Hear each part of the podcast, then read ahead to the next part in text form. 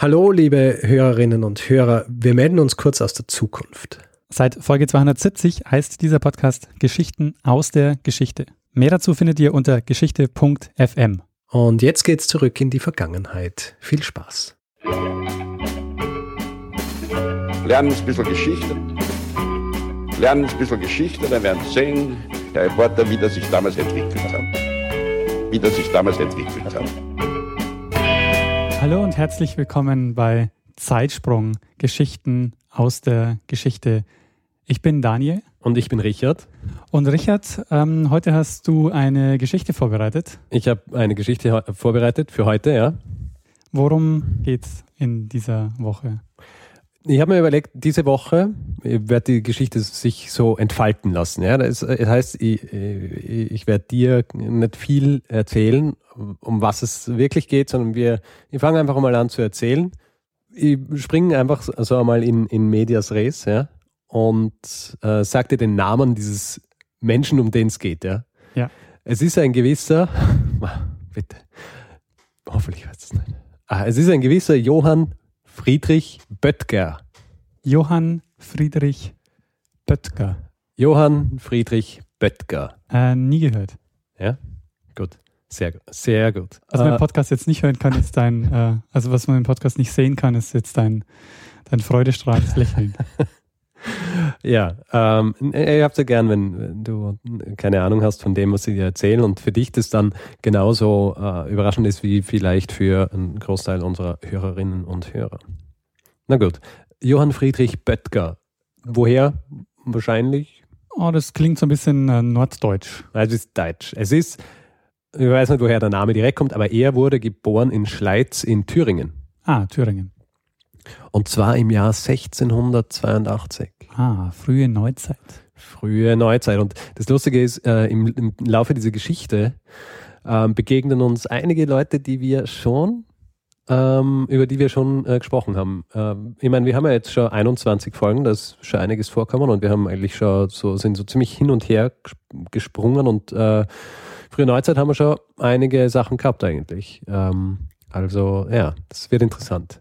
Na gut, dieser Johann Friedrich Böttger, wir, wir ähm, reden gar nicht groß über, über seine frühe Kindheit und so weiter, sondern wir springen gleich zu seinem 14. Lebensjahr. Mit 14 Jahren kommt dieser Johann Friedrich Böttger ähm, in die Lehre zu einem Apotheker namens Friedrich Zorn in Berlin. Jetzt wird's gleich ganz schön mysteriös, ja. Denn relativ schnell hat dieser Johann Friedrich Böttger bei diesem Apotheker den Ruf, dass er ein Goldmacher sei. Oh. Hm. Ein Goldmacher. Was ist ein Goldmacher? Einer, der aus nicht wertvollen Materialien Gold herstellen kann. Ah, genau, so ist es. Äh, so ein Teilgebiet der Alchemie eigentlich. Okay, ja. verstehe. Was man auch so aus Märchen kennt. Genau, sicher, also aus Stroh-Gold spinnen, ja. Und er, ähm, er kann seinen, er kann diesen äh, Friedrich Zorn und andere äh, so bedeutende Personen, die anwesend sind, kann er überzeugen. Also er zeigt ihnen quasi, dass er aus Silber Gold machen kann. Was ja. aber eigentlich ungeschickt ist, weil die Gewinnspanne von Silber zu Gold nicht so groß ist. Er ist ja. halt noch jung, ja. ja. Später schafft es dann aus Kohle zu machen. Schauen wir mal. Auf jeden Fall, er, er, äh, er kann die davon überzeugen, dass er Goldmacher sei. Und ich meine, über Alchemie und, und, und so weiter, vielleicht nur ganz kurz, ja. Ähm, Alchemie gilt ja äh, als quasi ein, ein Zweig, äh, äh, eine, also, also ist Naturphilosophie eigentlich, ist, schon, ist sehr alt, kommt aus, aus Ägypten und der Name selber, wenn wir jetzt so für die, die Etymologie so gern haben, die aber dann nicht wahnsinnig befriedigt sein werden, weil es keine ganz klare ähm, Erklärung gibt, woher es kommt, aber es kommt wahrscheinlich aus dem, ähm, aus dem Arabischen und das ist wiederum abgeleitet äh, vom Griechischen, wahrscheinlich Chemea für Metallguss oder Kymos für die Flüssigkeit. Und es, es gibt so, nur um noch weiter auszuschweifen, weil es so interessant ist, das Grundbuch der Alchemie quasi, also das ähm, auf das äh, quasi äh, die Bibel der Alchemisten, ja, ist das sogenannte Tabula Smaragdina. Und äh, dieses Buch äh, enthält ähm, angeblich die gesamte Weisheit der Welt. Was äh, ziemlich interessant ist, weil dieses gesamte Buch nur aus zwölf Sätzen besteht. die aber relativ schwer verständlich sind und darum halt auch relativ weit auslegbar sind. Jedenfalls, dieser Johann Friedrich Böttger überzeugt diesen Zorn und andere davon, dass er, dass er Goldmacher sei. Und wenn du Personen erzählst, dass du Gold machen kannst, dann dauert es nicht lang, äh, bis jemand darauf aufmerksam wird, der Gold braucht und die Macht hat, dich dazu zu bringen, Gold für ihn zu machen. Wer wäre das in diesem Fall? Ähm, sein Chef oder ein Herrscher? Ein Herrscher. Und zwar ähm, Friedrich I. von Preußen. Damals äh, noch nicht äh, König von Preußen. Äh, das war dann ab 1701.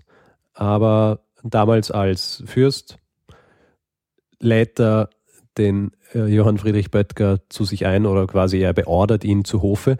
Und der Johann Friedrich Böttger, ich werde ihn jetzt einfach in Zukunft kurz Böttger nennen, ja, damit es nicht, äh, damit um die Länge des Podcasts ungefähr zu halbieren. Auf jeden Fall, er lädt Herrn B ein äh, zu Hof oder, oder ordert ihn zu Hof und der, der will das nicht, ja, und flüchtet. Weil er weiß, dass er ein Scharlatan ist. Hm? Ja, und ähm, oder vielleicht will er einfach nicht, ähm, ja, er hat äh, merkt, okay, das ist äh, nicht so die beste Idee und er flüchtet. Er flüchtet nach Wittenberg.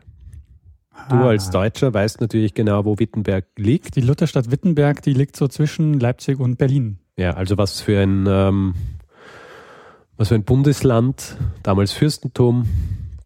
Wahrscheinlich Sachsen. Sachsen. Genau. Er flüchtet nach Wittenberg und Böttger wird von der Wittenberger Stadtwache festgesetzt, aber nachdem er erklärt, warum er aus Brandenburg geflüchtet ist, wird ihm erlaubt, dass er eine Bittschrift schickt und zwar an den Herrscher bzw. den Kurfürsten von Sachsen. Und wer ist es zu diesem Zeitpunkt?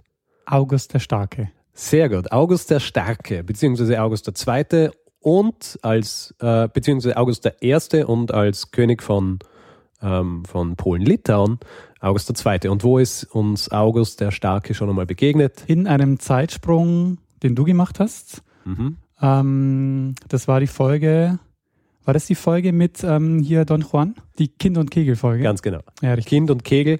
August der Starke, stark äh, implizierte schon, sehr viril, der Mann, der angeblich über 300 uneheliche Kinder. Das war ähm, Zeitsprungfolge? Zeitsprungfolge 11. Kind und Kegel. Kind und Kegel. Auf jeden Fall wird ihm erlaubt, an ihn eine Bittschrift zu richten. Und der Böttger äh, schickt, es, äh, schickt diese Bittschrift an, an den August und äh, schreibt dort und ist halt, er ist nicht wahnsinnig gescheit, weil er schreibt ihm natürlich von der Goldmacherei. Er schreibt ihm von der Goldmacherei und er würde gern in seinem äh, in, äh, Land, würde er, also in seinem Fürstentum, würde er gern Medizin studieren. Und der August, weise wie er ist, sagt, äh, ja natürlich, du stehst unter meinem persönlichen Schutz, aber äh, natürlich ist August der Starke auch interessiert an Gold und er ist vielleicht fast noch mehr an Gold interessiert als Friedrich. Also setzt auch er den Böttger fest und ähm, sperrt ihn quasi ein. Ja. Äh, er wird von August an unterschiedlichen Orten festgesetzt, unter anderem auch äh, auf der Festung Königstein, die auch in der Nähe von, in der Nähe von Dresden ist. Und es gibt, äh, also in, in dieser Zeit versucht, der, versucht der Böttger mehrere Male zu fliehen. Und er kriegt natürlich den Auftrag, Gold zu machen. Und er schafft einfach nicht Gold zu machen. Und er versucht zu fliehen. Und ähm, er einmal flieht, er, schafft es sogar bis nach Enns zu fliehen, ja, in Österreich. Ähm, wird dann aber gefasst und wieder zurückgebracht und bekommt dann auch so die Auflage, dass er bis Ende 1705 äh, Gold im Wert von 10 Millionen Talern und jährlich Gold im Wert von 200.000 Dukaten zu liefern. Geiler hätte. Auftrag. Ja? Also machen wir mal dieses Gold hier. Ja? Das Ganze äh, ist äh, natürlich also so zeitlich und auch so, wenn man sich jetzt so Konflikte und so weiter anschaut, ist es mittendrin in, äh, in dem äh, nordischen Krieg. Ja? Also im Jahr 1706 fallen die Schweden in Sachsen ein und ähm, Böttger, der zu diesem Zeitpunkt Staatsgefangener ist, wird mit anderen Staatsgefangenen wieder auf die, ähm, auf die Festung Königstein gebracht, wo er dann ein Jahr quasi äh, nichts machen kann, äh, wo er vor sich hin vegetiert gemeinsam mit den, mit den anderen und versucht dann auch wieder zu fliehen. Wird dann aber, äh, nachdem die Schweden wieder abgezogen sind, wird er wieder zurückgebracht und wird dann in ein in Dresden äh, in ein Haus gebracht, das doppelt eingezäunt ist, äh, wo, wo er dann sein Dasein fristet und wo ihm, äh, wo er als quasi seine Hauptaufgabe hat, dass er äh, Gold macht. Er hat aber auch Nebenaufgaben. Und äh, jetzt wird es nämlich äh, interessant, er hat Nebenaufgaben. Und zwar gemeinsam mit dem Physiker Ehrenfried Walter Graf von Tschirnhaus. Und zwar ist diese Nebenaufgabe, warte mal, was, was, was könnte ähm, ein Alchemist bzw. ein Chemiker oder jemand, der vorgibt, äh, solche Dinge zu können, was, was könnte er noch für andere Aufgaben haben, die interessant sind für einen Herrscher wie den August um im 17. Jahrhundert. Er könnte Waffen herstellen. 18. Jahrhundert. Waffen vielleicht, ja. Ähm, vielleicht hat er, hat er eigentlich das Dynamit erfunden. Na, Nein, hat er nicht. nicht das Dynamit. Oder, ähm, ja, oder vielleicht ähm, sowas wie, wie eine Rüstung. Mm, Na, gebe dir einen Tipp, ja. Aber es hat was mit Militär zu tun. Na, Ah? es hat eher was mit der, der Liebe Oh. der Reichen äh, für zu ähm, Ah, nicht nur Gold und, und Kinder. Prezio. Was? Ja, der kann irgendwie Fruchtbarkeit beeinflussen. Als das der August dann. Du meinst August, deswegen die 300 unehelichen Kinder wegen Böttger, der ihm äh, Tinkturen gemixt hat, die dafür sorgen, dass er, ähm, äh, na, aber äh, es ist nicht ganz so absurd. Ähm, äh, ich, ich sag's jetzt einfach, ja. Er, gemeinsam mit diesem Walter Graf von Tschirnhaus, arbeitet an der Herstellung von Porzellan. Ah, Porzellan, 17. bis 18. Jahrhundert. Ja, was passiert zu dieser Zeit? Zu dieser Zeit werden massenhaft Porzellanstücke aus China in den Westen äh, exportiert, ja? Beziehungsweise importiert aus China, äh, von China exportiert äh, in, den, in den Westen. Also äh, quasi die Hochblüte dieser Exportzeit ist so 17. bis 18. Jahrhundert. Ja? Da Im 18. Jahrhundert wird geschätzt in ungefähr eine Million Porzellanstücke exportiert worden. Jeder Herrscherhof in, im, im Westen hat äh, feines chinesisches Porzellan haben wollen. Ja. und ist es so, dass es im Westen noch nicht bekannt ist, wie das Porzellan hergestellt wird zu dem Zeitpunkt? Okay. Genau. Mhm. Das ist nämlich so, dass ähm, also die, die Chinesen haben ja relativ, haben ja sehr früh angefangen mit der Herstellung von Porzellan und ähm, das ursprüngliche Porzellan war rot oder grün ähm, und so um ums Jahr Null herum, also wieder die Han-Dynastie, die wir auch schon kennengelernt haben im vorvorigen Podcast, äh, in der vorvorigen Episode, die schaffen es dann ähm, über den, äh, über, indem sie den Eisenanteil reduzieren, dass sie aus dem grünen Porzellan äh, das helle weiße Porzellan machen. Und, und das ist äh, wichtig gewesen für die gesamte Entwicklung des Porzellans, weil ja die Einfärbung, also quasi die Färbung der, der Porzellan, da, da hat zum Beispiel das äh, sehr royale Gelbe gegeben. Ja. Also das gelbe Porzellan ist eigentlich innerhalb von China äh, am, am, verwendet worden und ist nicht exportiert worden und äh, ist quasi, war dieses Porzellan, das dem, das dem Herrscher gegolten hat eigentlich. Also der, der Herrscher hat gelbes Porzellan gehabt. Und dann hat es auch noch grünes und natürlich das berühmte weiß, äh, weiß-blaue Porzellan. Und ähm, in, in Europa, also diese, es, was ich, stell dir vor, es werden Millionen von diesen äh, oder Hunderttausende von diesen Stücken importiert. Und ähm, natürlich fragen sich die, die, äh, die Manufakturen oder äh, die Manufakturen im Westen, wie macht man das? Und eigentlich, wenn das so ein gutes Geschäft ist, will ich das auch machen. Und ähm, ja, es, äh, es wird eben heftig dran geforscht und jetzt wird eben der Goldmacher Böttger, nachdem er seine Hauptaufgabe, das Herstellen von Gold, ähm, noch immer äh, nicht erreicht hat, äh, hat er diese Nebenaufgabe, dass er zusammen mit diesem Physiker ähm, Walter Graf von Tschirnhaus, dass er gemeinsam mit ihm der, äh, erforscht. Ähm, und ähm, dieser äh, Walter Graf von Tschirnhaus schafft es auch, Porzellan herzustellen, aber das ist so braunes Porzellan und eben nicht dieses weiße Porzellan, das, das jeder haben will. Gut, äh, nachdem dieser, dieser Physiker, dem er zugeteilt worden ist, nachdem der stirbt, macht sich Böttger selber an, äh, quasi dieses Werk zu vollenden, um, um dieses Porzellan zu finden. Und ähm, er schafft es dann im Jahr 1709 wirklich weißes Porzellan herzustellen. Und er schafft es deswegen, weil er unter anderem die richtige Porzellanerde dafür verwendet. Ja? Und die richtige Porzellanerde ist Kaolin. Kaolin. Genau, Kaolin. Kaolin. Kaolin. Wie schreibt man das? Kaolin. Kaolin. Wie man es spricht eigentlich. Okay. Ähm, das ist Ehre, die kommt in äh, Sachsen vor, oder? Ja, die ähm, hm, kommt, glaube ich, in Sachsen vor, ja. Der Name, weil du die fragst, um Kaolin, was ist das? Klingt nicht sehr sächsisch. Ja? Yes. Kaolin ist abgeleitet von der Gegend Gaoling in China. Ah. Wo dieses, ähm, wo äh, dieses Gestein auch vorkommt. Könnte auch Gaoling in Bayern sein. Gaoling. Es ist Gaoling in, in China und zwar in dieser Provinz, in der Zhengdezheng ist oder Zhengdezheng die Stadt des Porzellans in China. Also das ist die Stadt, in der ähm, Großteil des Porzellans und ähm, auch das beste Porzellan Chinas gemacht worden ist und noch immer gemacht wird. Also da heute werden, es gibt ja noch immer etliche Manufakturen, die Porzellan herstellen. Aber auf jeden Fall dieses Gaoling kommt in dieser Provinz vor, deswegen ist auch in dieser Stadt ähm, Großteil dieses, ähm, dieses Porzellans hergestellt worden. Auf jeden Fall der Herr Böttger, nachdem er es nicht geschafft hat, äh, Gold herzustellen, schafft es Porzellan herzustellen. Und du kannst wahrscheinlich erraten, was als nächstes kommt. Was kommt als nächstes? Nachdem er jetzt dieses Porzellan ähm, entwickelt hat, was macht August der Starke dann? Er hat diesen, er hat diesen Menschen, der dieses wertvolle Porzellan herstellt. Ja, ähm, er sperrt ihn weiter ein und versucht ähm, aus, dieser, aus diesem Wissen eine Manufaktur aufzubauen. Ganz genau. August der Starke gründet eine Manufaktur und was für eine Manufaktur ist es? Meißen. Meißen. Na wirklich? Ja. Geil. er gründet die Meißner äh, Porzellanmanufaktur. Also er gründet sie in Dresden und die, die Produktionsstätte ist dann in Meißen. Und Böttger äh, setzt ein als den, äh, als den Leiter dieser, dieser Manufaktur. Krass, das war echt eine, eine, staatliche Maßnahme, weil ich dachte immer, das ist ein so Familienbetrieb. Nein, es ist von August der Starke hat, äh, hat diese Manufaktur gegründet und setzt Böttger ein. Das Problem ist, Böttger kann nicht wahnsinnig gut mit Geld umgehen. Ja.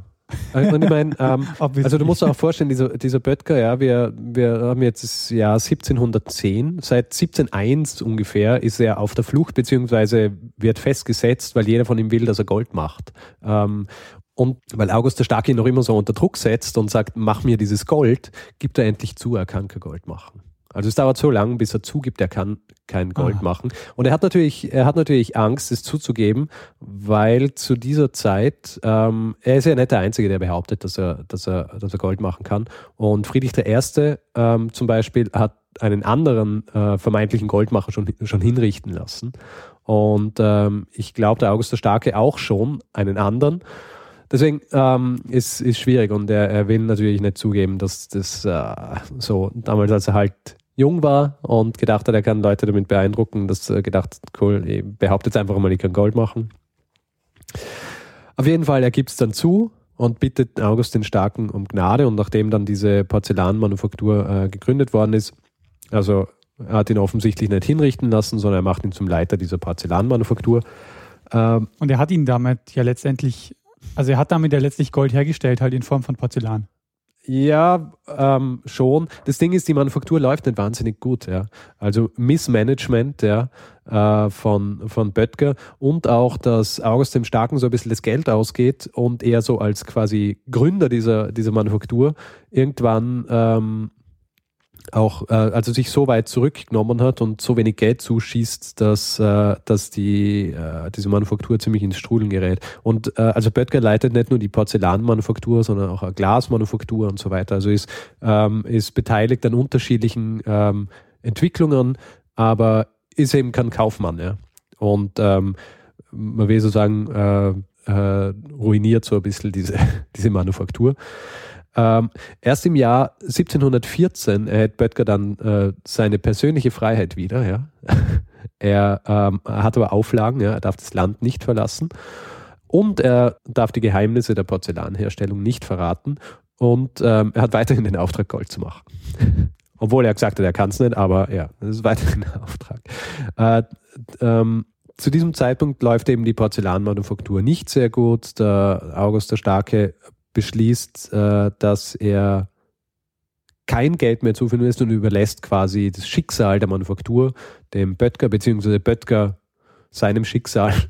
Äh, und äh, Böttger ist durch diese Jahre der, der quasi Gefangenschaft ähm, ist er, wird er immer wieder äh, schwer krank und er holt sich dann wieder ein bisschen, aber er ist ein kränklicher Typ und er wird dann auch alkoholkrank, weil ähm, der Stress und der Druck und ähm, nichts läuft so, wie er sich vorgestellt hat. Das heißt nichts, äh, ich meine, er hat, er hat Porzellan hergestellt, er, hat, er ist Geschäftsführer einer, einer Manufaktur, es ist eigentlich, eigentlich läuft es doch gar nicht so schlecht. Ja, nur, dass er, dass er halt die längste Zeit ähm, Gefangener war und das quasi in Gefangenschaft machen hat müssen. Ähm, ja, also aber er saß ja nicht im Kerker oder so. Naja, Hausarrest quasi, ja. Ich weiß nicht, wie dir das gefallen wird, wenn du, wenn man sagen wird, Daniel, du darfst, äh, deine Hauptaufgabe wird sein, äh, den Zeitsprung zu machen, ja. Aber du darfst das Haus nicht verlassen. ja, wenn du mich dafür Beziehungsweise du. dann würde ich es mal ein paar Jahre versuchen. ja, ein paar Jahre, aber irgendwann ist er dann auch zu viel. Auf jeden Fall, 1718 wird er so krank, dass er bettlägerig wird. Und ähm, am 13. März 1719, mit 37 Jahren, stirbt Böttger. Alkoholkrank, mittellos, unverheiratet. Ähm, ja, also man will fast sagen, eine gescheiterte Existenz, aber. Er nimmt das Wissen, wie man Porzellan herstellt, mit ins Grab. Na, äh, das Ding ist, äh, es ist ihm natürlich, ähm, das hat natürlich geheißen, er darf die Geheimnisse nicht verraten, aber so ein Geheimnis lässt sich nicht lang ähm, verheimlichen. Deswegen zum Beispiel im Jahr 1720 wird in Wien eine Porzellanmanufaktur gegründet. Ah, das ähm, ist die, die im Augarten ist? Augartenporzellan, ich glaube, das ist das, ja. ja. Mhm. Mit den Bienen. Ist das das mit dem Bienenstock? Bin mir nicht sicher. Ich glaube schon. Das ist nur die einzige Porzellanmanufaktur, die ich kenne in Wien. Ich glaube, äh, Augarten, ist, Augarten ist mit dem Bienenstock. Was für ein Symbol hat denn Meißen? Meißner Porzellan. Weißt du das? Nee, keine Ahnung. So, so ein Blumenbouquet oder so? Na, zwei gekreuzte Schwerter. Ah. ah, August der Starke. Bis heute weiß man natürlich nicht, wie er damals in diesem, äh, in diesem Experiment seinen, seinen Apothekerchef und die anderen davon überzeugen hat können, dass er wirklich Silber zu Gold machen hat können. Ja, er war offenbar sehr geschickt, was das angeht, und es war sein Untergang, wenn man so will. Ja, sein sich über Jahre hindurch hinweg äh, gezogener, langsamer, aber stetiger Downfall. Es, ähm, er ist aber relativ, ähm, also so in der Popkultur relativ bekannt. Also es gibt viele Sach- und auch, äh, auch äh, äh, Bücher und äh, auch Romane über ihn. Es gibt sogar ein Böttger-Comic und ein Theaterstück, das in äh, Meißen aufgeführt worden ist. Ja, in Meißen. Ja. Aber ich dachte mir auch gerade, das ist eine Geschichte, die kann man auch gut erzählen. Also das wird sich für einen Film auch super eignen. Ja, ja, eh. Wo, wobei es halt kein Happy End gibt. Also ich meine, das ist halt einfach so ein Niedergang einer gescheiterten Existenz. Aber er hat uns äh, das Meißner Porzellan und halt westliches Porzellan gebracht. Ähm, ja, das ist die, äh, die Geschichte des, ähm, die traurige, aber spannende Geschichte des Herrn Johann Friedrich Böttger. Mm, danke, Richard. Bringer für, des Porzellans.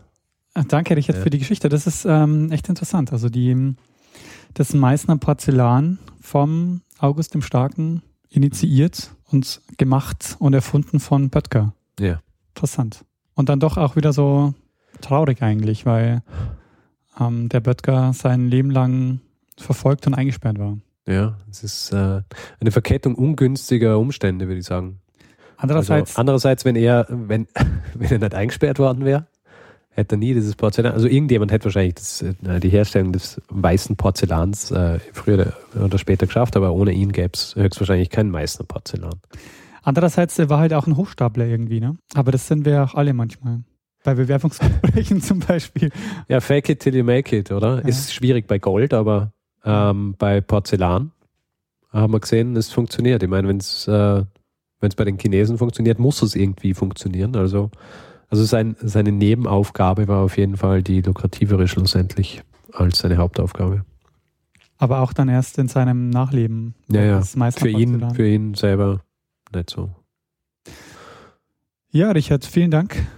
Da würde ich sagen, danke für die Geschichte. Danke fürs Zuhören. Und Feedback darf man geben, kann man, soll man. Wir freuen uns immer über jegliche Art von Feedback, außer über Kritik, die angebracht ist.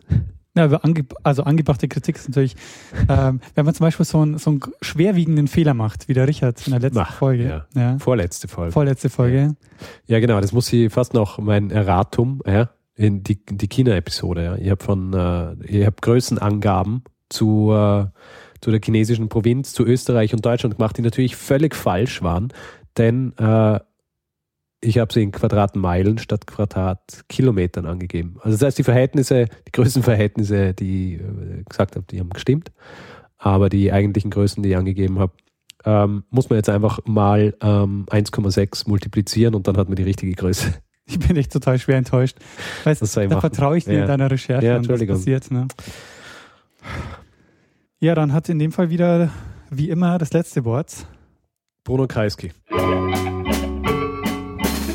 Lernen ein bisschen Geschichte. Lernen ein bisschen Geschichte, dann werden Sie sehen, Herr Reporter, wie das sich damals entwickelt hat. Wie das sich damals entwickelt hat.